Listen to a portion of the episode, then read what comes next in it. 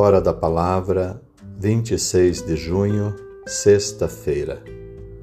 Primeira leitura, segundo livro de Reis, capítulo 25, versículos 1 a 12. O Evangelho de Mateus, capítulo 8, versículos 1 a 4.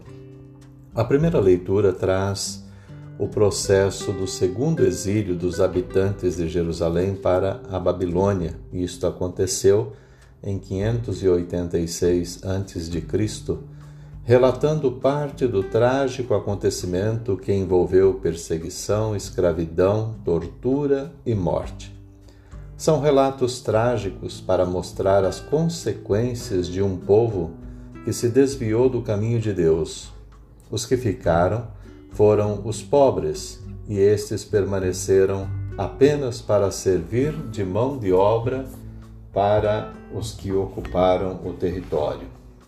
De certo modo, não escapou ninguém, porque mesmo os que não foram deportados para a Babilônia ficaram exilados na sua própria terra. O exílio é o retrato mais fiel de um povo que não obedece a Deus. Porém, mesmo tendo diante dos olhos algo terrível, um sinal de alerta, os povos ao longo de sua história até nossos dias continuam tendo procedimentos errados.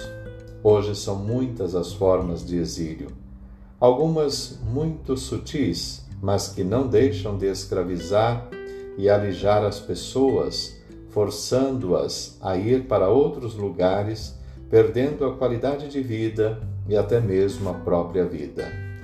Um olhar atento à nossa volta e às situações que encontramos é suficiente para percebermos esses exílios muito presentes entre nós.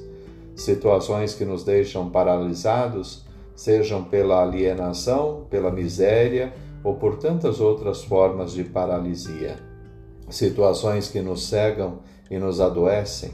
São as lepras de nossos tempos que consomem as pessoas vivas expondo-as às mais duras realidades de preconceitos e humilhações. Hoje, quais seriam essas situações? Pense um pouco sobre isso e imagine como Jesus trataria os leprosos de nossos tempos. E nós, como agimos ou reagimos diante dessas situações de marginalização e morte? Vejamos isso à luz do Evangelho de hoje. Vemos no início do Evangelho de hoje que Jesus desce da montanha. A montanha é lugar de encontro com Deus.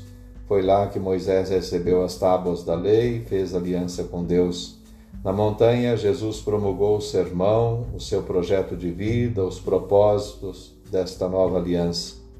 Dentro desse propósito está contemplada a opção preferencial pelos pobres, pelos sofredores, pelos marginalizados, pelos doentes, pelos possuídos, pelos demônios, pelos leprosos, enfim, pelos excluídos.